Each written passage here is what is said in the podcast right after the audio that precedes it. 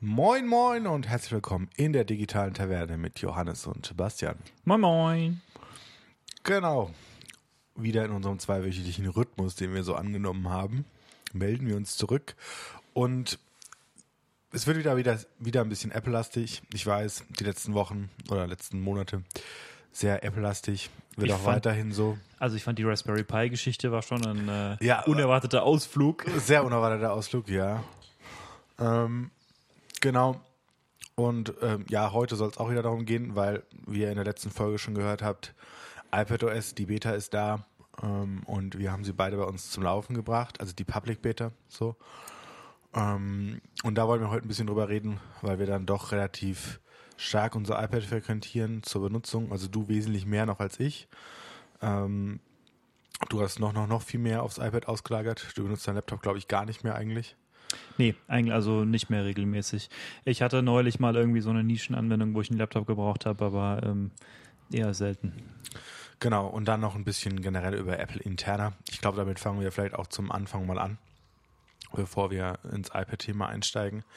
Äh, nämlich Johnny Ive ist nicht mehr bei Apple ähm, fest angestellt, wollen wir es mal so nennen. Ähm, wer ist Johnny Ive? Ähm, Johnny Ive ist der Head of Chief Desi- Design Officer. Hm, Schön, dass du Bis den vor Titel kurzem. noch kennst. Naja, es, ich weiß es deswegen, weil vor ein paar Jahren wurde der geändert. Also er war vorher irgendwie Head of Design ähm, und äh, wurde dann befördert in den Chief Design Officer. Ja, Äh, aber er war, also er war erstmal nur, die, also Leiter Design, sagen wir mal, außen, also nur Hardware, Mhm. Hardware Design. Genau. Und mit dieser Namensänderung ist auch Software Design dazugekommen. Genau. Ähm, Im Prinzip ist das auch äh, korreliert ein bisschen damit, dass äh, Steve Jobs ja nicht mehr äh, dabei ist äh, und dann auch eben mh, durch den Tod von Steve Jobs. Ähm, ist es ja so, dass äh, Johnny Ive einer von den wenigen äh, Leuten ist, die wirklich quasi seit Anfang an dabei ist. Interessanterweise ist, ist äh, Johnny Ive sogar bei Apple schon gewesen, bevor Steve Jobs wieder dazugekommen ist, also bevor äh, Next akquiriert wurde von, ähm, von Apple. Und äh, ist beteiligt, man muss auch sagen, vermutlich recht federführend beteiligt, ähm, an einigen ziemlichen Meilensteinen, äh, die über die Jahre so rausgekommen sind. Also im Prinzip das, was ihn gemacht hat bei Apple, ist der iMac, also der ursprüngliche iMac, ähm, der so dieses halb durchsichtige farbige Plastik hatte, Ja, ja, genau. äh, was so, so mega die Sensation war. Ein, ein Computer, den du dir wirklich ins Haus stellen willst, den du dir auch vielleicht mal angucken willst, der irgendwie so ein Objekt ist, das du schön findest und nicht einfach nur irgendwas Nützliches. Ja, und im Prinzip, er hat die gesamte Designlinie eigentlich von Apple, was man so als Apple, also was wir noch als heutiges Apple wahrnehmen, hat er komplett eigentlich geprägt. ja sehr stark. Wie, also, geprägt. ich würde mal sagen, also natürlich mit Steve Jobs, aber ähm, ich sage mal, vielleicht 90 Prozent des Designs gehen auf seine Kappe. Also natürlich, er hat ein Designteam, aber so der schlussendliche Schliff macht er. Also er hat auch die Apple Watch entworfen. Ja, man muss sagen, es ist ja so, ähm, dass Apple einzelnen Personen, ähm, die verantwortlich sind, immer mehr Credit gibt als den anderen Leuten, die da, dem untergeben sind. Das war früher übrigens nicht so. Es war äh, früher so, dass ähm, Apple diese, äh, also im, im macOS bis, äh, ich glaube, 8 ähm, war es üblich, dass äh, jeder In Ingenieur, der irgendwie gearbeitet hat an irgendeinem Stück Software am Mac, ähm, gecredited wurde. Dass du also von, vom Finder zum Beispiel in die Aboutbox gehen konntest und konntest gucken, wer genau ähm, hat daran mitgearbeitet. Ähm, und äh, es war eine von Steve Jobs Initiativen damals, das muss Ende 90er, Anfang 2000er muss es gewesen sein, dass er gesagt hat, wir machen das nicht mehr, sondern wir crediten jetzt nur noch irgendwie einzelne Leute, äh, die irgendwie in Charge sind. So, also ich meine, er selbst hat natürlich das, den meisten Credit bekommen und Johnny Ive und äh, dann halt so einzelne Ja, Leute. wobei also. selbst das machen sie ja heute schon wieder sehr, sehr viel weh, also fast gar nicht mehr. Also Genau. diesen Credit. Wer kriegt Credit? Im Prinzip jemand, der auf der Stage steht und irgendwie was präsentiert. Ich meine, Craig Federighi kriegt schon Credit für das, was Ja. er macht, oder Eddie Q oder, äh, oder so, äh, Angela Aarons. Aber ähm, die einzelnen Leute, die irgendwie tatsächlich sozusagen day-to-day an den Sachen arbeiten, kriegen keinen Credit mehr.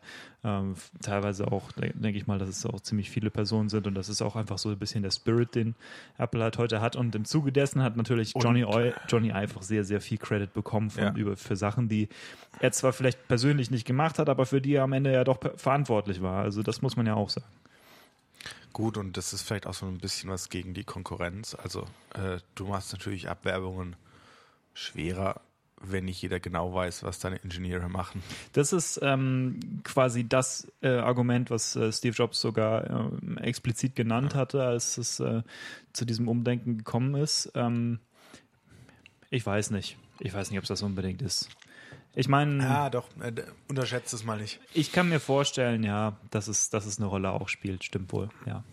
Aber ich glaube nicht, dass das alles ist. Ich meine auch, also ich, ich könnte mir vorstellen, dass es einfach so ähm, die Art von Spirit, die er gerne wollte. So. Ja, klar, das, das sicherlich auch. Ich finde es jetzt auch per se nicht so dumm, das so zu machen, wenn du jetzt mal vom Markenbranding ausgehst. ja und also es aus so, Marketing-Sicht betreibst, ist es wesentlich sinnvoller, klare Linien zu fahren und nicht 5000 Leuten. ja. Also gut, die Frage ist, wer hat sich's angeguckt? Das ja, aber, aber- aber ich, ich glaube, ich sehe das mehr so, ähm, dass äh, Apple es mh, will dir nicht sagen, wie die, wie die Magie passiert. Weißt du, so? Ja, ja, das, das auf keinen Fall. Und das ist auch ein, ein großer Bestandteil dessen, was dieses Image von Apple ausmacht. Ich meine, klar, ein ITler wird dir sagen, äh, es ist am Ende auch nur ein Computer. Ja, logisch, stimmt auch. Ähm, wobei auch viel so Custom Engineering drinsteckt, die du jetzt äh, nicht so leicht bekommen könntest von anderen äh, Herstellern. Aber das meiste ist halt einfach nur irgendein Computer. Ähm, nur ist es eben so, dass Apple alle Produkte, die sie verkaufen, äh, tatsächlich als Gesamtpaket Produkte verkaufen und sie dir nicht die Hardware verkaufen und dazu die Software verkaufen und du dann ähm, selbst entscheiden darfst, so kann man es ja auch sehen, ähm, wie, wie es zusammengesetzt gehört, sondern es ist alles irgendwie ein äh, verschnürtes, verklebtes, lackiertes Paket. ja, ist ja auch. Ja, kann man Das also. will- willst du als Kunde von Apple auch eigentlich haben. Ich stelle mir das so vor. Ähm, ich habe neulich tatsächlich eine Diskussion gehabt mit jemandem, der äh, ein guter Freund von mir, der sagte, äh, es stört ihn total, dass du, ähm, dass du nicht das Recht hast, mit deiner Hardware zu tun, was du willst, sondern äh, dass du nur quasi das Recht zur Nutzung erwirbst.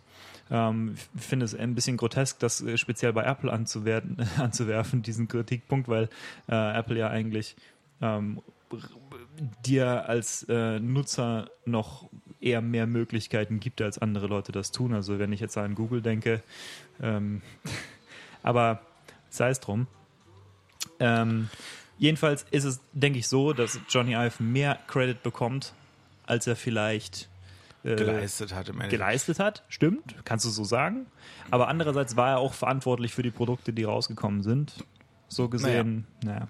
Andererseits muss man jetzt auch sagen, Johnny Ive hat jetzt in London, wo er ja eh die ganze Zeit eigentlich war, der war ja so gut wie nie am Apple Campus, ähm, hat jetzt eine Designagentur gegründet. Love From nennt die sich.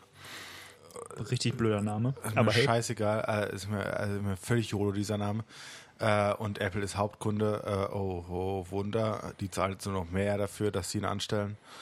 Im Endeffekt. Aber naja, man muss ja auch sehen, dass im letzten Jahr an Johnny Ive praktisch gar nichts mehr in dieser Funktion gemacht hat. Also er war nicht mehr Head of, also er war es vielleicht noch, aber er, ähm, er hat dafür nichts getan, sagen wir es mal so. Er hat ähm, die ganzen Entscheidungen um Daily Business hat er nicht getroffen, weil er sich vor allen Dingen um den Apple Campus gekümmert hat, die letzten zwei Jahre oder letzten, ja, dass sein Hauptding war, diesen einzurichten und zu gestalten und eigentlich nichts mehr anderes. ich fand eine interessante Perspektive, dass Johnny Ive die letzten paar Jahre, wie du sagst, schon nicht mehr so day-to-day so sehr involviert war in die tatsächliche irgendwie Produktentwicklung äh, von Apple. Ich meine, klar kannst du sagen, die Retail Stores und Apple Park sind auch Produkte von Apple ähm, und äh, an denen hat er ja auch gearbeitet äh, in dieser Zeit. Aber im Wesentlichen ist es, denke ich, eher so, dass sie ihn bei Laune gehalten haben.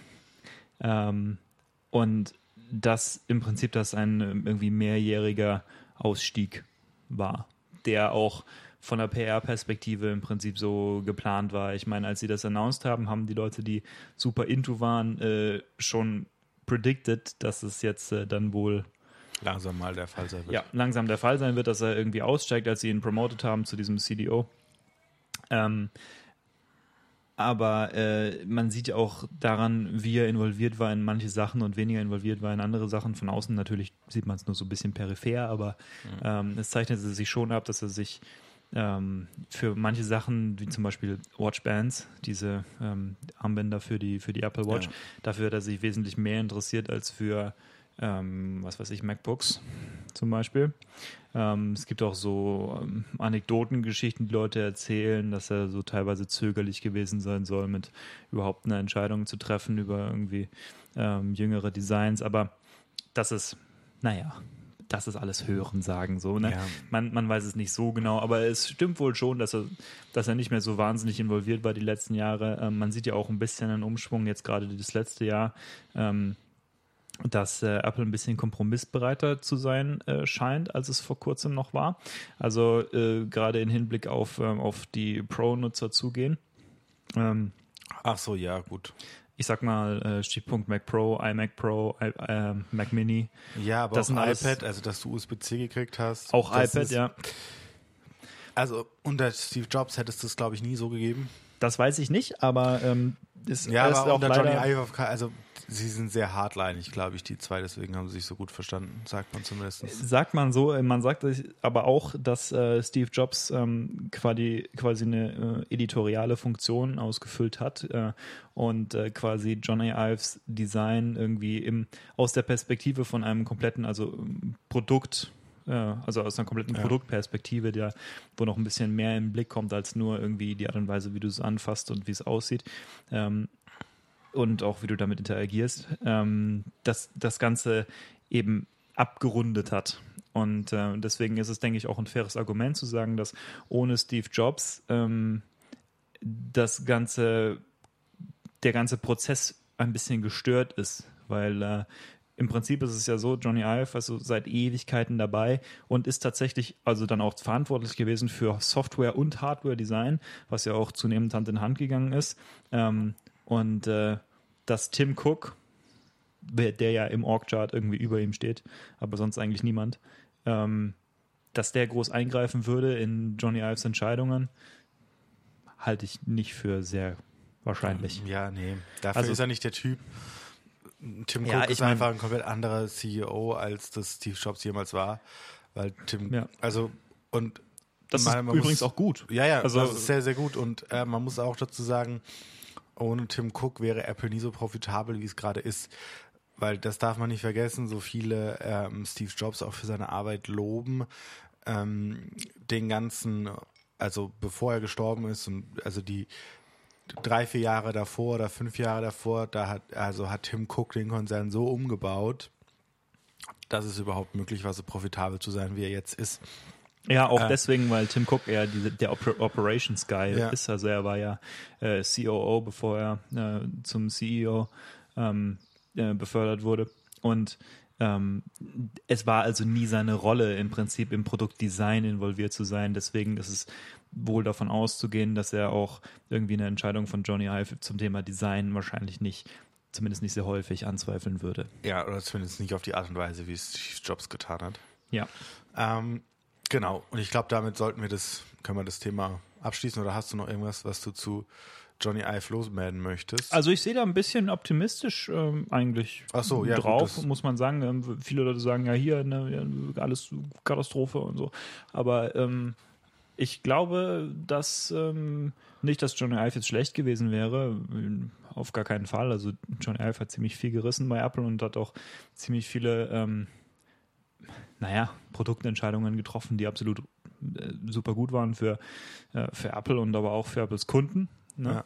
Und ähm, deswegen ist es, denke ich, kann man damit äh, so ein bisschen, äh, wie sagt man, Fondness äh, drauf zurückblicken. Aber äh, ich glaube auch, dass dass es für die Organisation, äh, ähm, also für den Prozess der Produktentwicklung bei Apple gut sein kann, dass er nicht mehr da ist. Äh, ich glaube auch, dass es eine, eine, ganz gute Entkopplung dadurch gibt ähm, zwischen Software und Hardware-Design äh, und dass es auch vielleicht einen stärkeren Einfluss gibt. Ähm, jetzt von der Operations-Seite, ich meine, man hat jetzt die letzten Jahre gesehen, dass es ziemlich viele Pro Probleme gab mit, ähm, naja, hier mal kaputtes äh, Keyboard, da mal irgendwie technische Probleme, die man dann hinterher fixen musste und so, ähm, die vielleicht nicht passieren könnten, könnte man die Hypothese aufstellen, oder nicht passiert wären, ähm, wenn man von Anfang an auch beim Design schon mehr gehört hätte darauf, was praktische ähm, ähm, naja, praktische Einschränkungen sind, ja. wenn man das tatsächlich produzieren muss und dann irgendwie im größeren, in größerer Zahl vertreiben muss. Also ich glaube, es gibt auch Grund zum Optimismus und die Leute, die jetzt bei Apple designen, sind auch schon länger, ähm, also sind ja auch Veteranen. Ja, und je nachdem ist es auch mal vielleicht ein bisschen frischer Wind. Ja. Ein bisschen anderes, also so leicht verändertes Design tut ja Apple auch gar nicht gut. Also tut Apple ja auch gut. Man sieht es ja, sie bleiben der Designlinie eh sehr, sehr treu. Aber trotzdem ist es immer wieder so ein bisschen was Neues und vielleicht kommt ja auch jetzt mal wieder was noch Neueres, als wir uns eh schon kennen. Im Zuge der Umstrukturierung übrigens äh, zeichnet sich wohl ab, dass äh, Jeff Williams ähm, sozusagen der zweite Mann jetzt ist bei Apple. Also die Organisation des, Org, Org-Chart äh, zeigt im Prinzip jetzt oben Tim Cook und dann Jeff Williams. Ähm, äh, es sieht also so aus, als würden sie ihn vorbereiten, eine größere Rolle zu spielen, was ja früher nicht so war. Mhm. Äh, er war früher in, er war in Charge von ähm, dem kompletten Apple Watch Projekt und das schien ja wohl auch ganz gut zu laufen und äh, sieht so aus, als wenn er die Ringe jetzt langsam hochklettert. Ja, das sind aber sehr viele Business-Entscheidungen, äh, die nicht immer unbedingt darauf beruhen müssen, wie gut jemand in der tatsächlichen Arbeit ist. Ähm, ja, gut, klar. Ich, äh, also, ja, nee. Ich kenne nee, ihn auch nicht. Nee, nee, alles, äh, das wollte ich nur so mal generell loswerden. Ähm, was mir noch gerade eingefallen ist, was wir vielleicht, bevor wir äh, zum Thema iPadOS kommen, sollten eingefallen ist, ist, ähm, hast du von den aktuellen Entwicklungen hinsichtlich ähm, iOS 13 und FaceTime mitbekommen? Ja, dass, äh, dass er jetzt ähm, für dich korrigieren kann, wo du hinschaust. Ja, über Deepfake äh, ja. korrigieren sie deine äh, Augen, sodass es für dein Gegenüber aussieht, als würdest du ihn anschauen. Weil wenn du jetzt klassischerweise, wenn du mit jemandem FaceTimest oder generell gestypt hast, schaut man ja meistens aufs Display und nicht in die Kamera hinein, was ja. die Augen angeht. Und das ist ja immer so leicht merkwürdig, wenn du nicht direkt angeschaut wirst. Oder es kommt einem merkwürdig vor, sagen wir es so. Und äh, das beheben sie jetzt über Deepfake und äh, korrigieren deine Augen, sodass es für den Gegenüber so aussieht, als würde jemand, also als würde er dich angucken. Man muss sagen, das Feature ist auch optional. Ich finde es auch ein bisschen, ja. ich finde es ein bisschen creepy. Ich weiß nicht, ob ich es selbst aktivieren würde. Ich glaube eher nicht, weil ich hätte dann immer so das Gefühl, weißt du, so, weil du versuchst ja irgendwie menschlich was zu kommunizieren und wenn die, wenn das Gerät irgendwie modifiziert, wie du aussiehst oder quasi deine Mimik gegenüber deinem Gesprächspartner modifiziert, ähm, dann weiß ich nicht, ob ich garantieren könnte, dass das immer irgendwie genau das reproduziert, was ich unbedingt ausdrücken wollte, ähm, sodass man dann in Situationen kommen könnte, wo es dann heißt, ja, du hast mich so komisch angeschaut oder so, weißt du, wie ich meine, so, so, dieses, ja. ähm, du kommunizierst ja was dadurch, dass du den, den anderen anschaust und äh, Gut, man kann sich natürlich drüber streiten, weil wenn du jetzt auf den Dis aufs Display schaust und nicht direkt in die Kamera, ähm, dann hast du ja, also kommunizierst du ja auch falsch in Anführungszeichen. Ja. ja du kommunizierst nicht so, wie du erwarten ja, würdest. Ja, und man sieht auch, dass, dass es wirklich nur auf die Augenpartie angewendet wird und auf sonst nichts anderes. Ja. Also es gibt durchaus ein faires Argument, das besagt, man, man korrigiert auf die Art und Weise quasi ein technisches Fehlverhalten, sodass es mehr so aussieht, äh, wie du es eigentlich meinst. Äh, ja, ich finde es okay. ganz, ganz interessant. Äh, das wollte ich nochmal so einwerfen, äh, bevor wir zu. Ja, es ist interessant auf jeden Fall. Ich, zu ähnlichen anderen Diskussionen kommen. Okay, ähm, du genau. hast gesagt, ich äh, nutze mein iPad ein bisschen mehr als du. Das können wir ja mal quantifizieren. Gut, äh, schau doch mal in deine Screentime. Ich vermute, das sind irgendwas 20 Minuten am Tag, weil ich es zur Zeit nicht so viel benutzt hatte. Also äh, ich habe gerade mal aufgeschlagen und habe gerade mal zwei Wochen zurückgeblättert. Und ähm, weil das äh, dann ein bisschen eine repräsentativere Aussage ist, weil die letzte Woche ein bisschen untypisch war. Aber ähm, ich sehe jetzt hier gerade so Tagesdurchschnitt 5 Stunden 12 Minuten. Ähm, und äh, auf die ganze Woche verteilt sind das äh, 19 Stunden Pro Productivity, das ist fast ausschließlich GoodNotes, also Sachen, die ich für die Uni gemacht habe. Und äh, nochmal 6,5 Stunden Reading and Reference, also das ist hauptsächlich Safari äh, und das sind auch hauptsächlich Sachen, die ich für die Uni gemacht habe. Äh, und damit ist eigentlich auch schon geklärt, wofür ich das Gerät am meisten verwende, weil der Rest, also der nächstgrößte Posten ist dann zwei Stunden ein bisschen ähm, äh, Entertainment. Und äh, das äh, hat keinen so wahnsinnig hohen Anteil an dem ganzen Rest. Und dann gibt es ein bisschen so Reddit und irgendwas. Ähm, aber äh, man sieht, denke ich, auf jeden Fall, dass es äh, genau die Art und Weise, wie ich es benutze. Also es geht eigentlich hauptsächlich so um Dokumentarbeit. Nebenbei Liquid Text habe ich ausprobiert. Ah, ja. Äh, das eignet sich für manche Sachen richtig gut. Ja. Also so für äh, Seminarvorbereitung habe ich es jetzt verwendet ähm, und für Klausurvorbereitung ähm, äh, werde ich es dann jetzt diese Woche noch verwenden. Und äh, das ist eine App, in der man mit mehreren Dokumenten arbeitet. Und so Art Mindmaps erstellt. ja, und man sich quasi eine zentrale Referenz über mehrere Dokumente hinweg erstellt, die dann ähm, ziemlich äh, eng verlinkt ist. Also dass man also sich äh, eine Node rauszieht aus dem Dokument, die irgendwo in seiner Mindmap platziert und äh, kann dann dort mit einem Tipp quasi direkt zurückspringen zu dem, äh, zu dem, zu dem Original von dieser Referenz. Ähm, das ist ziemlich cool. Ähm, genau. iOS 13, beziehungsweise iPadOS. Hast du es mal auf dem ähm, Handy? Nee, hast du nicht. Bin ich. Also, also das Idee. iPad ist, also ist es verkraftbar, wenn ich jetzt mal einen Bug habe. iPhone ist halt wirklich Daily Use und zwar in so hoher Zahl, äh, Dass das störend ist. Das ist super störend wäre, wenn ich das jetzt auch nochmal mit benutzen. Also, nee. Ja, also nachdem du jetzt meine Nutzungsstatistik gehört hast, ähm, kann ich dir sagen, es ist tatsächlich so, dass es im Daily Use ziemlich störend sein kann, äh, dass dieses äh, Betriebssystem ein bisschen verbuggt ist. Ähm, wir haben letzte Woche darüber gesprochen, dass ähm, es teilweise früher nicht so war, dass die Public Beta recht verbuggt war. Diese Public Beta ist ungewöhnlich verbuggt. Also Ja, also so viele Bugs hatte ich jetzt nicht. Also habe ich schon öfter gehört von anderen Leuten, aber ist nicht so meine Erfahrung. Was Ja, sind denn so die Bugs, die du hast? Ähm, hm. Also, dass es mal wieder glitscht oder so, oder dass es irgendwo ruckelt. Mhm. Ähm, oder da, also, was bei mir äh, noch so ein bisschen verbuggt ist, ist einerseits äh, der Drehmechanismus. Mhm. Der hängt super viel. Also, da lief er früher flüssiger. Und ähm, gerade was so, ähm, äh, wie soll ich mich ausdrücken? Ähm, also Interaktion mit einer Taskleiste angeht, Mhm. ähm, da ist er noch teilweise zu schnell. Also er ist so ein Mühe zu sensibel für bestimmte Aktionen. Okay. Habe ich so den Eindruck im Vergleich zu äh, iOS 12. Er ist ein Mühe sensibler geworden und das gefällt mir gerade noch nicht, weil ich noch nicht dran gewöhnt bin. Das muss aber nicht heißen, dass es jetzt ein Bug ist. Ja, So, aber das es, könnte ist auch, was- es könnte auch so gemeint sein. Ja, aber- Das ist sowas, wo ich mich jetzt gerade noch dran gewöhnen muss. Sonst der Rest, ähm, ja, also man hat immer wieder so Sachen, dass es irgendwo hängt, also dass es bestimmte Gesten nicht erkennt.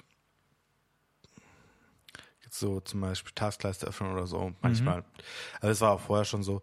Ähm, sonst habe ich nicht so viel Problem. Also ja, gut, einzelne Apps mal, dass dann irgendwie äh, vor allen Dingen, glaube ich, Telegram, weil ich das auch mit am meisten benutze, dass es hängt. Äh, ich glaube, das hast du auch. Also, dass es irgendwie nicht richtig darstellt und irgendwie verzieht oder sowas. Oder gerade gar nichts darstellt, was du gerade geschri äh, geschrieben hast in einer, in einer Konversation. Ähm, aber was ich einen großen Gewinn finde, äh, ist ähm, Safari, dass es jetzt Desktop-Seiten kann. Das ist super, super angenehm und Download-Manager und so. I love it. Ich glaube, wir werden äh, zu den Merits dazu kommen, weil im Moment Ja. bin ich auch der Meinung, mein, mein Trade-off ist es wert, aber nur knapp, weil ich habe, also auch verglichen mit anderen Leuten, mit denen ich so drüber gesprochen habe, habe ich ungewöhnlich viele Probleme mit dieser Beta. Also ich habe dir gerade eben schon äh, kurz so über den Tisch gereicht. Ähm, so eins der typischen Probleme, die ich habe mit Telegram, äh, ist, dass ich einfach ähm, naja, dass einfach das, das Rendering total verbuggt ist. Also, dass ich, äh, äh, ich krieg quasi äh, eine Ansicht angezeigt in der alle ähm, Elemente so verschoben sind, als wenn ich eine eingeblendete Tastatur hätte, aber es ist keine eingeblendet. Ähm, das ist ein bisschen störend. Ähm, es behindert dann auch ein bisschen bei der Nutzung, weil er die Tastatur ja tatsächlich auch nicht einblendet. Ähm, genauso habe ich äh, öfter Probleme, dass mir einfach Apps abstürzen komplett. Also, dass ich äh, meinetwegen in Fotos oder so ähm, nur irgendwie browse oder irgendwas und krieg einfach Freeze Frame und vorbei. Also du musst dann die App force quitten. Ich hatte das jetzt auch schon vier oder fünf Mal, dass mir so richtig, dass, dass, dass mir der, der Springboard-Prozess äh, einfach komplett abgekackt ist, sodass ich, ähm, sodass ich äh, Force rebooten musste. Ähm, nachdem ich jetzt weiß, wie das geht, haben wir ja letzte Woche rausgefunden. Äh, nebenbei äh, Volume up, Volume down und dann den Top-Button gedrückt halten. So geht das auch beim iPhone 10 übrigens. Vorletzte Woche, oder? Vorletzte Woche, genau. Äh, ich habe ähm, mit GoodNotes 5 Probleme, dass wenn ich ähm, Teile vom, äh, vom Dokument per äh, Bildschirmfoto kopiere, also du sagst, du markierst mit dem Lasso-Tool und sagst dann Screenshot ähm, und das einfüge, dann verschwindet regelmäßig so die Hälfte. Und interessanterweise nicht nur im Rendering, sondern auch wenn ich es dann ins PDF exportiere, ist es auch die Hälfte weg. So, das ist ganz merkwürdig. Also so die rechte Hälfte fehlt einfach. Ja. Super merkwürdig. Und wenn ich es dann markiere, dann taucht es wieder auf. Wenn ich ein anderes Tool auswähle, dann verschwindet es wieder. Also, weißt du, so ganz, ganz viele solche Bugs. Ja, ja, das habe also dazu arbeite ich aber mit GoodNotes zu wenig Ja. im Vergleich zu dem, was du machst. Ähm, GoodNotes 4 übrigens geht ganz gut. Nebenbei hast du mal den, äh, nee, kannst du nicht, aber ich habe ähm, jetzt den Präsentationsmodus mal ausprobiert. da habe Äh, ich schon ausprobiert. von GoodNotes also 4? äh, ausprobieren wollen, sagen wir es so. Äh, also zwar, von fünf, weil ich habe ja jetzt äh, auch Dongle und so. Ah ja, ähm, es ist nur so, ich habe ähm, nämlich die Tage ein Seminar halten wollen. Und dabei habe ich schmerzlicherweise feststellen müssen, ähm, ich weiß nicht, ob das ein Problem ist mit USB-C, HDMI, beziehungsweise mit dem, mit dem Treiber-Stack, der dazu gehört, oder ob das ein Problem ist von iOS 13, aber auf jeden Fall funktioniert der Präsentationsmodus nicht so wie erwartet, also auch nicht in GoodNotes 4. Ähm, nämlich der Home Indicator wird weiterhin angezeigt, die Menüelemente werden weiterhin angezeigt auf dem Beamer, ähm, Notifications werden weiterhin angezeigt, also es ist quasi unbenutzbar für eine, äh, für eine Präsentation. Das äh, empfinde ich als sehr störend. Äh, ich hoffe, dass das äh, nur ein iOS ähm, 13 oder iPadOS 13 Bug ist, der äh, sich beheben lässt, ähm, Viel Spaß sonst. weil es ist wirklich nicht so gut. ja. Äh, und das behindert schon die Art und Weise, wie ich, äh, wie ich Vorträge halte. Ja, mir ist auch der Gedanke gekommen, es könnte ein wenig voreilig gewesen sein, auf iOS 13 zu upgraden. ja, für dich auf jeden Fall. Für mich ist es, ja, ist halt Ja. jetzt iOS 13. raus. Witzigerweise ist es auch so, dass mein Partner, mit dem ich hier zusammen vorgestellt habe, äh, hat selbst sein iPad auch auf iOS 13 und hat auch sein Mac auf Catalina. Wow. Also, Also- iPad verstehe ich ja, aber mein Mac schon auf Catalina zu setzen. Ich dachte, also, du hast ihn auf Catalina. Nicht den. Also äh, ja. mein 212er MacBook habe ich auf Catalina. Okay, ja. Just for fun. Ja, Aber ich würde nie mein Daily äh. MacBook Ja. äh, auf Catalina bringen. Ähm, ich bin mit Mojave schon so, So semi-zufrieden. ja, es ist, äh, aber gefühlt ist Catalina das stabiler als Mojave in manchen Punkten jetzt schon. Vor allem äh, stabiler als iPadOS 13. Ähm, ja, da sie, also in Catalina merkst du fast gar nichts so. Äh, ich merke, dass das 4 GB RAM vielleicht ein, also wirklich gerade so gehen, aber eigentlich will er 8. Ja. ja. Ähm, so, ähm, von dem her werde ich wahrscheinlich mal in die Richtung nochmal was machen müssen. Ähm, aber so, äh, so what, sage ich jetzt mal. Ja, das ist ja nur Spaß sozusagen. Ich Und würde ein sagen- Spare MacBook zu haben. Ich würde sagen, wir haben genug gejammert und sollten dazu kommen, was nice ist.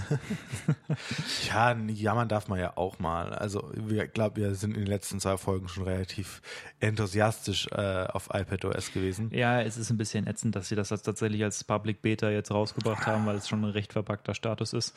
Also ähm, man hört auch von anderen ist halt Leuten. eine Beta, ähm, so. Also zum Beispiel kennst du äh, von Federico Vitici, die ähm, äh, von äh, Mac Stories und ähm, Mhm. Connected. Ähm, der hat einfach irgendwie die übelsten iCloud-Probleme, dass er also im Prinzip Notes auf dem iPad nicht mehr verwenden kann und so. Also es ist ist nicht gut. ähm, das scheint wobei ungewöhnlich zu sein, aber wie gesagt, ich habe auch ziemlich viel. Ich habe auch ziemlich viel Probleme damit, dass, ähm, dass einfach Face ID nicht, mich nicht erkennt, ähm, was, ich, was ich vorher so nie hatte. Aber wie gesagt, also ich gehe davon aus, dass das alles Ja, es hat ja auch Kinderkrankheiten eine sind. neue Face ID Engine. Ja, die ist auch schneller und damit können wir im Prinzip auch einsteigen in den ersten Punkt, den ich ziemlich nice finde, ist, ich habe die Theorie, es liegt nur daran, dass sie die Animationsdauern verkürzt haben. Aber es fühlt sich tatsächlich snappier an, also wenn es geht. Ja, mh, ja. Also ist mir, Ist dir noch nicht so aufgefallen, aber also ist mir total aufgefallen jetzt schon mehrfach. Ähm, also ich finde es jetzt nicht so viel schneller oder so viel langsamer. Also ich habe jetzt keinen großen Unterschied gemerkt, was aber ganz gut ist, dass man keinen großen Unterschied merkt, weil das dafür spricht, dass sie einen guten Job gemacht haben, sagen wir es mal so. ja, Ähm, Load Times sind verkürzt, ähm, also so rein Ja. quantifizierbar sogar. Also ähm, Apps starten tatsächlich schneller. Das ist keine Einbildung. Ja, Ähm. also was ich, ähm, der App Store ist auch ganz nett geworden. Ähm, vor allen Dingen, man kommt, also ein großes Feature, was ich super gut finde, äh, was den meisten Leuten jetzt irgendwie, hä, ha, ähm, ist im App Store, man kommt mit zwei Klicks auf seine Abon Abonnements. Oh, das habe ich noch gar nicht ausprobiert. Ja, doch. Ähm, und man kann sie einfach verwalten und muss sich nicht durch 25 Submenüs klicken, bis man äh, zu seinen Abos kommt. Ah, man geht auf sein Account-Icon und dann auf Subscriptions. Ha, perfekt. Ja, sehr gut. Ja, mega gut. Am 6. September wird Overcast wieder abgebucht bei mir. Also schon so nette Features, die halt auch irgendwie coole Dinge machen. Man merkt auch, dass sie, ähm, glaube ich, nochmal ein anderes Verständnis von dieser Download-Thematik, also Updates haben, also immer mehr bekommen. Also sie haben es ja immer schon weiter automatisiert und weiter automatisiert und jetzt gehen sie eigentlich so weit und äh, man sieht ganz klar, dass sie die Updates eigentlich noch mehr verstecken. Also weil äh, in iOS 12 ist es ja so, dass man einen relativ ähm, klaren äh, Download-Bereich noch hat. Also unten in der Leiste kann man dann auf Download klicken. Und äh, das gibt's nicht mehr jetzt.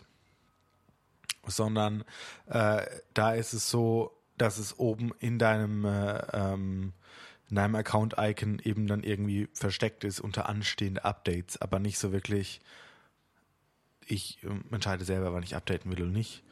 So, sondern es soll eigentlich im Hintergrund passieren. Wenn ich irgendwo bin, wo ich im WLAN bin und das iPad rumliegt, updatet es mir es automatisch. Und das finde ich ganz gut. Also ich persönlich halte das für sehr sinnvoll, Ja. dass man diese Kultur, ja, ich update nicht, weil was bringt mir das Update? Ja, Sicherheit in vielen Punkten. Das ist äh, wie wenn du deine Kinder nicht impfen lässt. Genau.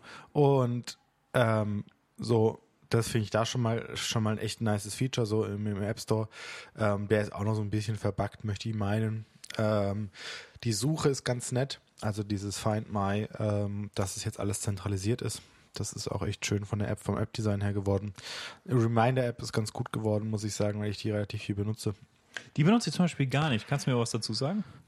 Also jetzt nicht, nicht mehr als, als du, äh, ähm, also weil das Problem ist, ich muss es noch mit alten, also ich kann es noch nicht auf die neue äh, Reminder-Funktion ähm, updaten, weil ich sonst nicht mehr synken kann mit meinen anderen Erinnerungen. Ja, das ist auch Teil von meinem Problem.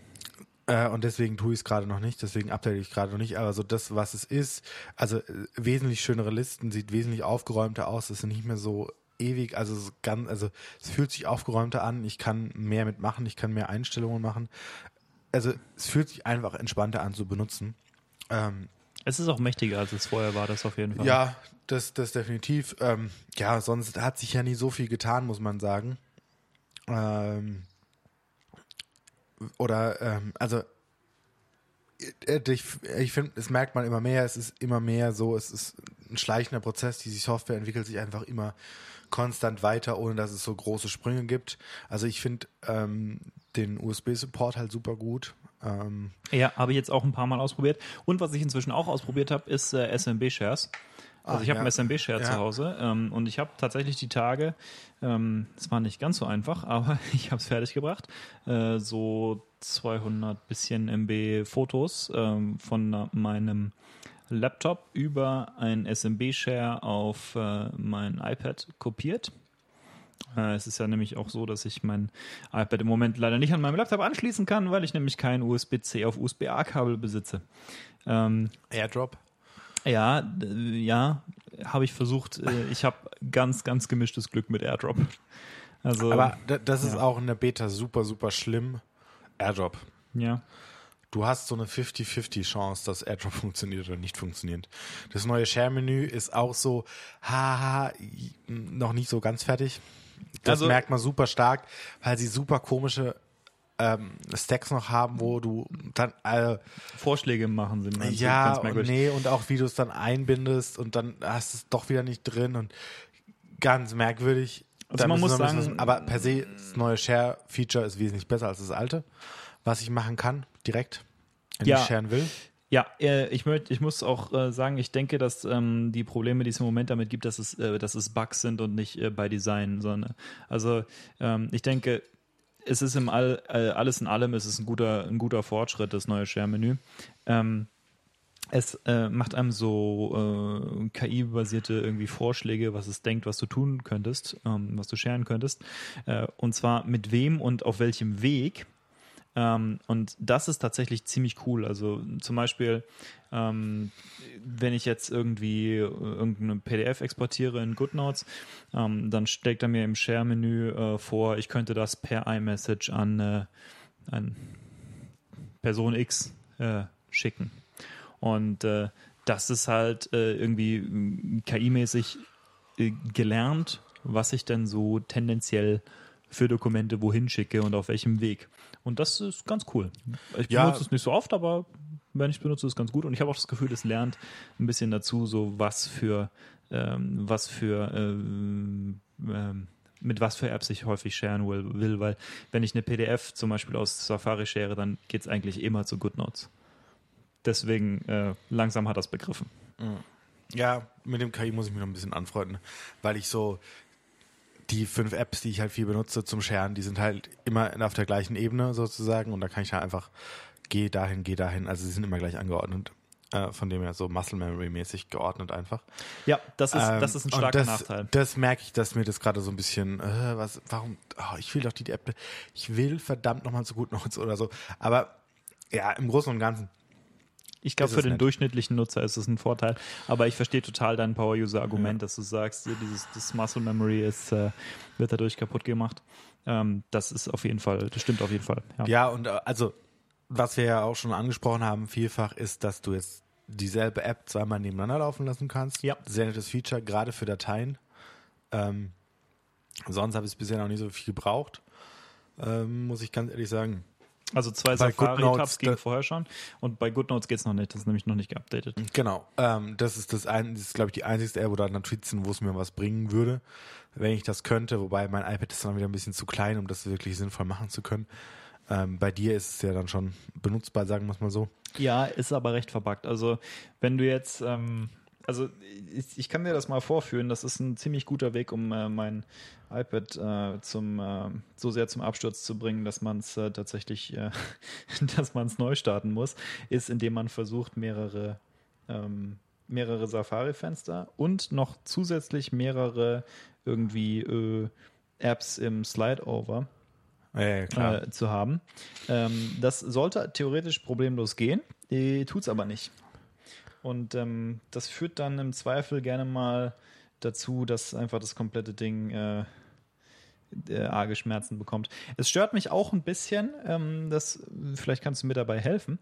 Ich äh, habe jetzt noch nicht rausgefunden, wie ich denn genau, es ging zumindest früher nämlich, ähm, wie ich irgendwas, was im Slide-Over ist, jetzt kurz von meinem Bildschirmrand runterschiebe, damit ich es nicht mehr im Weg habe und hinterher wieder reinhole. Also man konnte das machen, auf äh, iOS 12 konnte ich einfach Ja, du kannst unten wischen. Also du müsstest es normal. Äh, also ich, oh Gott. Also, Also du kannst, du kannst es definitiv. Da ist doch. ha, habe ich zu wenig, ich habe zu wenig Impuls verwendet, glaube ich. Das ist alles. Es geht nämlich nicht, indem man, ähm, es geht nämlich nicht, indem man Anlauf nimmt. Aber es Gut. hat gerade, es hat gerade kurz funktioniert. Ja, das also ist ich, wahrscheinlich. ich bin der- einfach nicht, ich bin einfach nicht geschickt genug, um diese Geste Ja. auszuführen. Ich glaube, das ist es. Aber theoretisch müsste es gehen, ne? Ja, aber das ist genau, das ist genau der Fall. Äh, Eben hat er es wieder erfolgreich gemacht. Du machst mich, du machst mich fertig. ähm, aber das ist Ich genau, das ist genau der Fall, den ich meinte mit äh, die Gesten sind noch nicht so 100% ausgereift, Ja. ähm, was sie timingtechnisch machen. Ähm, und, und da merkt man, ähm, dass es er schafft es jedes Mal, weißt du, ich, ich mühe mich hier ab. ähm, ja und, und also sorry für den kleinen, äh, für unsere kleine äh, Nebenbei-Aktion, aber ähm, da merkt man einfach so, ah, da ist noch, noch viel, viel Luft nach oben. Ähm, was auch so, also ich will zum Beispiel irgendwas aus dem, äh, also ich will die Taskbar hochholen und irgendwie denkt er, ich will auf den Homescreen zurück. Und das ist so nervig. Weil ich will so eigentlich, ich will da gerade mir eine App in Slide overlegen. Ja. Und alles weg. Alles weg. Ja, gut, ist so, äh, ich hoffe, dass sie es noch hinkriegen. Nebenbei, was ich auch gar nicht so schlecht finde, ist, dass du tatsächlich mehrere irgendwie Safari-Fenster haben kannst ähm, und die äh, dann erhalten bleiben, sodass du also mehrere äh, quasi States haben kannst von äh, Safari. Das heißt, ich, du kannst also zum Beispiel quasi drei Fenster haben, die verschiedene Tab-Anordnungen haben und kannst dann äh, zwischen denen wechseln, indem du, wenn du Safari geöffnet hast, äh, im Dock Safari nochmal anwählst. Dann siehst du quasi Ja, so eine ja. Exposé-Ansicht von deinen Fenstern, kannst sie dann äh, rein und raus schießen ähm, oder kannst dir noch ein neues hinzufügen oder so und hast halt mehrere irgendwie gespeicherte States von, ähm, von Safari-Instanzen. Das ist ziemlich cool. Ähm, dann kann ich zum Beispiel halt in einem Fenster meine Sachen äh, offen haben, die ich für, was weiß ich, Differentialgeometrie brauche. Und in einem anderen Fenster habe ich was, das brauche ich für Computerlinguistik. Und im dritten habe ich Sachen, die sind nicht für die Uni oder so. Ja, Ja, es ist schon, schon praktisch. Ähm, äh, bei Safari, also gerade so nebeneinander zwei Fenster, ja Also- benutze ich auch eigentlich so gut wie nie. wenn du viel bei Google Docs machst, I give it you, Ja. dass es dir hilft. Ja, verstehe ich auch. Ähm, aber sonst, mh, also, aber ich glaube, das ist so, so ein Ding, da muss man halt auch einfach reinkommen. Also ich glaube, wenn jemand praktisch das iPad sich neu kauft mit iPadOS und vorher noch nie iOS fürs iPad benutzt hat und auf einmal geht das alles und du lernst es direkt so, dann ist es jetzt viel, eine viel kleinere Umstellung, als wenn wir denn jetzt die ganze Zeit überlegen müssen, äh, vorher war es so, jetzt ist es so, wie machen wir es jetzt? Also so, Ja. ich glaube, die Lernkurve bei uns dauert wesentlich länger, weil bei uns es wesentlich gefestigter ist, wie wir mit einem iPad interagieren. Ähm, weil ich benutze iPads, seitdem ich, ähm, also ich hatte sogar mein iPad vor meinem iPod, äh, vor meinem iPhone. Ich ja. hatte zuerst ein iPad, äh, dritte Generation, äh, die ersten Retina-iPads, äh, direkt in Frankfurt gekauft im Apple Store. Severely RAM-starved. Ja, Ja, wobei, nee, RAM ging, aber Nee. der war, die waren ein bisschen schwach auf der Brust. Also äh, Ah, die, die. Generation war, be war bekannt dafür, dass sie recht, dass also sie jetzt recht schnell, recht langsam sehr wurden. behäbig. Ähm, Ja. Aber Ja. waren halt, also keine Ahnung, wie lange, wie, wie lange ist das her? Da waren wir in der, wann haben wir Bogi gemacht? 10. Klasse? ja, irgendwie sowas. Ja, seit, seit dem Also Zeitpunkt. seit Also, sechs Jahren mindestens. ja, benutze ich iPads Sieben seit Jahre. sieben Jahren. Ja. Also schon sehr, sehr lange und ein Jahr später kam dann ähm, generell äh, das iPhone dazu, aber ja, das ist halt. Ist eine Umgewöhnung, ja, das verstehe ich schon. Äh, interessanterweise ist es ja auch so, weil wie du meinst, weißt du, andere Leute, die es so, so nicht gewohnt sind, nehmen das nicht so wahr. Äh, ich habe es neulich mit einem Freund drüber gehabt, der sagte, äh, aus seiner Perspektive ist das nur, es war vorher einfach verbuggt. Also verbuggt ist meiner Meinung nach das falsche Wort, aber es hat vorher nicht so funktioniert, wie es funktionieren sollte und jetzt tut es das. Achso. Weißt du?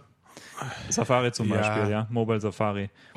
Äh, Ja, das ist schlimm. ist eine richtig gute Besserung, dass ähm, man mit Mobile Safari jetzt äh, im Prinzip die, die Vollversion, die Desktop-Version von, ähm, von allen Websites aufrufen kann, gezwungenermaßen, also ohne dass der We- Website-Vendor was dagegen tun kann.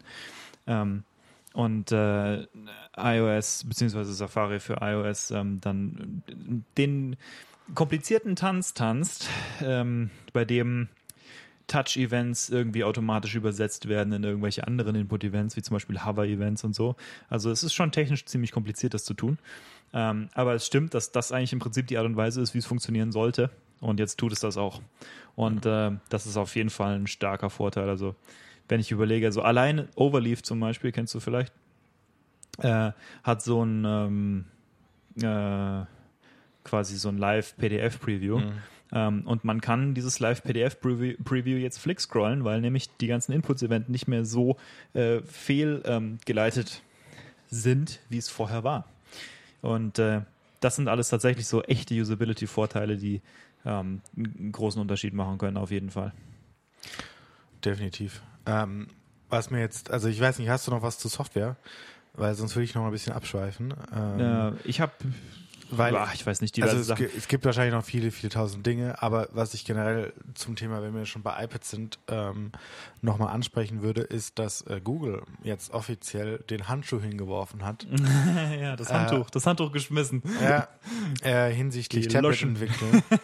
ähm, also es wird weiterhin Android-Tablets geben, aber Google wird keine mehr produzieren, herstellen ja. oder sonst irgendwas machen. Also sie haben ja mit Nexus, mit dem Nexus 7 damals ähm, eigentlich das Vorzeige, also vorher gab es schon ganz, ganz schlimme Android-Tablets mhm. äh, und Nexus 7 war so ihr großer Wurf in die Richtung.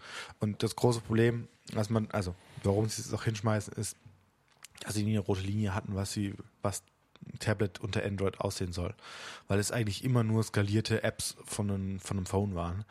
Ähm, auch jetzt, dass sie dann mal Chrome, äh, also eigentlich Chrome OS drauf haben wollen, aber hm, auch nicht. Also das Einzige, was ich mir vorstellen kann, ist, dass wenn Fuchsia kommt oder Fuchsia. Fuchsia kommt, also ihr eigene, also eigener Kernel und alles neu sozusagen, dass es dann vielleicht nochmal einen Anlauf gibt, das zu ändern. Ich denke, Fuchsia wird äh, Cross-Plattform sein, im Prinzip, ja. so wie Microsoft es auch versucht zu fahren mit Windows. Ähm, ich gebe dir total recht, dass Android nie wirklich ein, ein Tablet-Betriebssystem war. Ähm, ich denke auch, dass ein größeres, also ein größeres Problem auch Software-Ökosystem ist. Also, ja, ja, klar. Ich meine, total viel von dem Grund, warum man ein iPad benutzt, ähm, ist klar einerseits, dass es tatsächlich irgendwie eine Tablet-Experience ist. Ähm, für mich wäre da der, äh, der offensichtliche Vergleichspunkt halt zu einem Surface. Ja. Ja, wenn du einen Laptop suchst, dass man, den man auch äh, als Tablet verwenden kann, dann ist ein Surface wahrscheinlich das Richtige, aber das, das suche ich so einfach schlimm. nicht. Das ist einfach das nicht das, was ich will in meinem Tablet, oh, ich, sondern. Die, oh, Oh, ich ich finde die Dinger nicht so, ich finde die Dinger nicht so schlimm, aber es ist einfach nicht das, was ich suche an einem Tablet. Oh nee, das, äh, ganz schlimm. Also, also, ah, also ich verstehe den Ansatz, aber ach nein. Also, ich, also deswegen, also nein, deswegen wollte ich auch kein macOS auf iPad. Es ist einfach so, es tut einfach weh. Weil, also wenn man sich dann die Tastaturen dazu anguckt, die dann da dran geklappt, also ist ja oh, Maustaktal, also da kriegst du ja nur das reine blanke Kotzen. Also ich musste ein paar Mal damit arbeiten, beziehungsweise Freunden helfen, Probleme zu lösen, die, mit, die sie mit ihrem Surface hatten. Und ich habe den, also es ist schlimm. Also also was ich verstehe ist, wenn du, aber verstehe ich es auch nicht, aber äh, ich kenne welche, die den benutzen, das ist in der Docking Station und dann halt mit extra Monitor und zum Mitnehmen haben sie das dann halt als Tablet, wo ich mir aber denke, dann kannst du auch einen Laptop nehmen. Ja, das ist ein Laptop. Ja, nee, aber also weißt du, dann, dann brauche ich. Das ist quasi wie ein Ultrabook, nur dass ja. die Tastatur ah. nicht festgemacht ist. Naja. Did you even understand cloud computing? Ich habe, äh, ich verstehe schon das Konzept von den Dingern. Sagst du ja auch, du verstehst ja, das Konzept ich, von den Dingern. Ich verstehe das Konzept natürlich. Also ähm, ich kann es auch nachvollziehen, wenn sich jemand das kauft. Also ich krieg nur innerlich leichten ja. Hass auf die Dinger. So. Ich finde es immer witzig, wenn dann Leute sagen, bist du eigentlich völlig bescheuert, dir ein iPad zu kaufen, für das Geld hättest du ja einen Surface bekommen. So ja, das stimmt. Ich aber weiß ich es auch, Service. aber ich will keinen Surface. Also vor allen Dingen jetzt muss ich sagen, ähm, so großen, also so viel weniger kannst du damit jetzt auch nicht machen.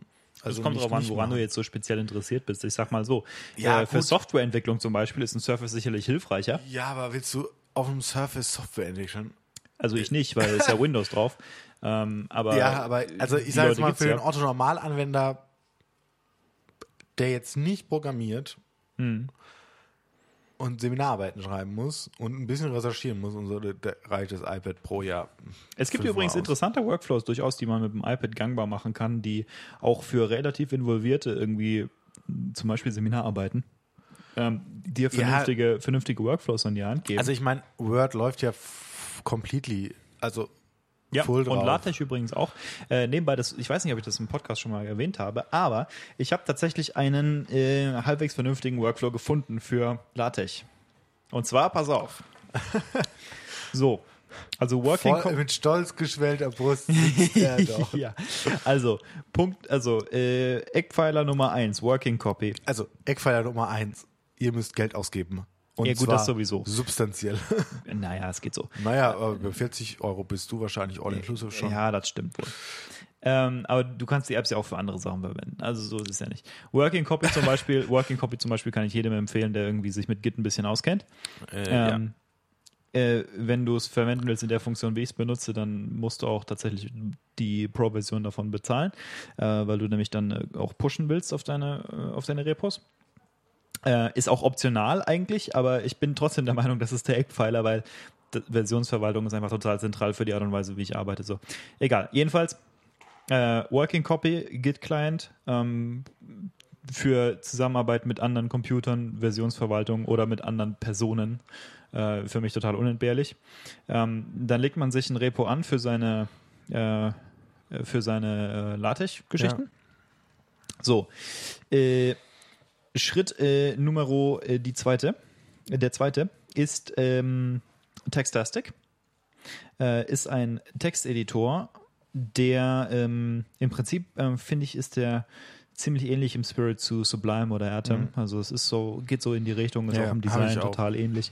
Ähm, mit Textastic kann man alles Mögliche machen. Man kann zum Beispiel äh, WebDev-Server oder so verwenden und äh, Dokumente auf dem Server bearbeiten. Man kann auch, ähm, kann, was ich ganz interessant finde, über ähm, SFTP oder ich glaube auch ähm, direkt sogar SSH Meine ja. äh, ähm, tatsächlich ähm, Dateien bearbeiten, die irgendwo auf dem Server liegen. Ähm, ist im Moment, die Art und Weise, wie ich es im Moment eingerichtet habe, ist ein bisschen clumsy. Also man muss halt dann, ähm, naja, man muss halt dann einzeln irgendwie äh, eine SSH-Verbindung aufbauen zu dem Server und die ähm, die Dateien runterkopieren, dann kannst du sie bearbeiten, dann kannst du wieder hochkopieren und dann ähm, kann man aber zumindest in einem eigenen Tab in Textastic auch eine äh, äh, über SSH verbundene Shell äh, aufmachen auf, äh, auf dem Server und kann dann dort direkt ausführen. Also der ähm, Run-Debug-Cycle ist, ähm, naja, ist nicht so optimal, aber es geht. Also man kriegt das schon hin. Ähm, für mal so zwischendurch ist es, äh, ist es ganz okay.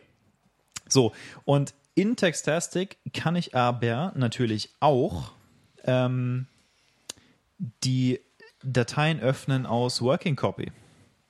Und dort öffne ich dann also mein, ähm, mein LaTeX-Dokument und mache mir ein paar Tabs auf mit meinen ganzen einzelnen kleinen Textdateien und tippel da so rum, wie es mir so, wie es mir so gefällt Den Krampast.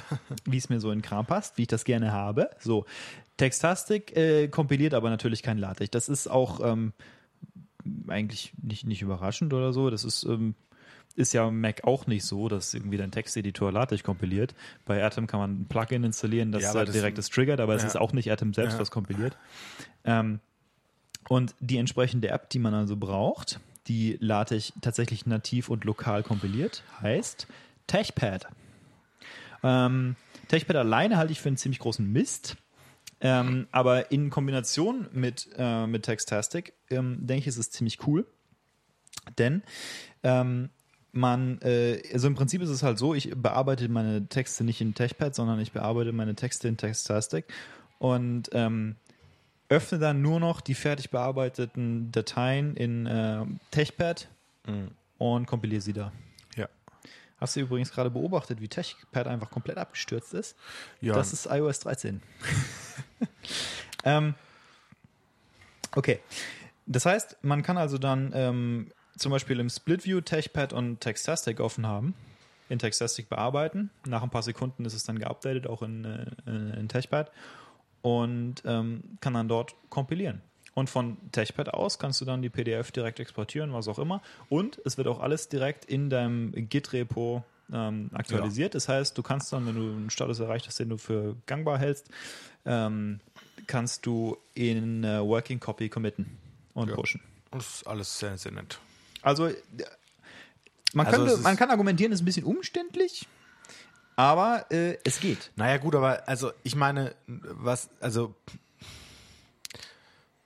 umständlich, also wenn man wenn man es jetzt mal wieder auf die die Sache runterbricht, die du ja auch schon angesprochen hast, wenn du jetzt mit einem MacBook vergleichst, machst du da auch nicht so viel anderes. Also du benutzt auch einen Texteditor, um die Sachen zu schreiben.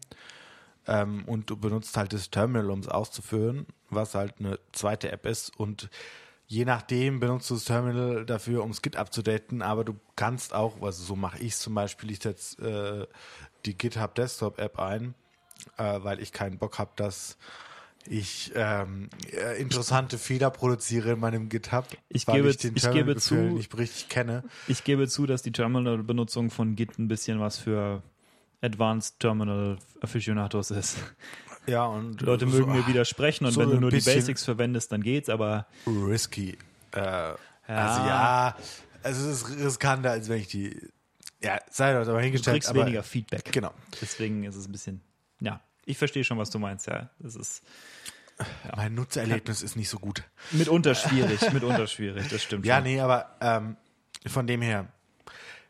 Also wenn du jetzt so, so der, der, der Typ von nebenan bist, der jetzt gerade mal ein bisschen programmiert und es dann ein bisschen GitHub hochschiebt, m, dann hast du im Prinzip, also es wirkt nur nicht so zerstreut, wie es auf iPadOS wirkt. Aber im Prinzip ist es genau dasselbe. Was du auch in der realen Welt machst, dass du halt nur hier fünf Fs brauchst und sonst hast du halt, ja, Bugs. Ich habe ich hab die Files-App ist bei mir total verbuggt und die. Äh, Naja, aber so im, im Großen und Ganzen bin ich äh, eigentlich ganz zufrieden mit iPadOS. Ähm, oder so mit, mit verschiedenen Hacks und, und irgendwie Dingen, die man machen kann. Ähm, die Frage ist, möchtest du noch was loswerden? Ach, dies, das. Ach so, ja, genau. Was ich ziemlich cool finde, ist, ähm, wenn du dein iPad drehst in die Portrait-Position oder in die Landscape-Position oder dazwischen drehst, ähm, verändert sich nicht mehr die Position der Icons auf dem Ach so, Homescreen. ja, sehr, sehr schön. Sehr angenehm. Also mit anderen Worten, wenn vorher Settings äh, oben rechts war, dann ist nach dem Drehen Settings immer noch oben rechts. Äh, klingt blöd, ist aber früher nicht so gewesen. Weil früher war es nämlich so, dass sich die Zahl der Icons, die horizontal in einer Linie nebeneinander waren, äh, geändert hat, je nachdem, in welcher Orientierung du das iPad gehalten hast. Ja. Was früher schon übrigens großer Unsinn war. Ja, Ähm, aber ja, das Problem haben wir jetzt nicht mehr. ja. Wie So? Ah, ich wünsche wünsch mir Updates. ja, ich bin auch mal, also bisher gab es ja noch kein Update von der Public Beta. Ich bin mal gespannt, wann das, wann das reinflattert, sagen wir es mal so. Ähm, ich, bin, ich bin gespannt und ich freue mich auf ein stabileres System, sagen wir es so. Ja. Von dem her, darauf warten wir jetzt erstmal, bevor wir nochmal was zu iPadOS machen. Vielleicht machen wir es auch dann, wenn es wirklich offiziell draußen ist. Ähm, als für alle benutzbar. Äh, was wir dazu meinen. Je nachdem kriegen wir ja schon die Golden Master vorher. Äh, Ja. Normalerweise. Ähm, von dem her bin ich mal gespannt und äh, wenn du jetzt nichts hast, äh, würde ich sagen, verabschieden wir uns für heute und sagen ciao, ciao. Ciao, ciao.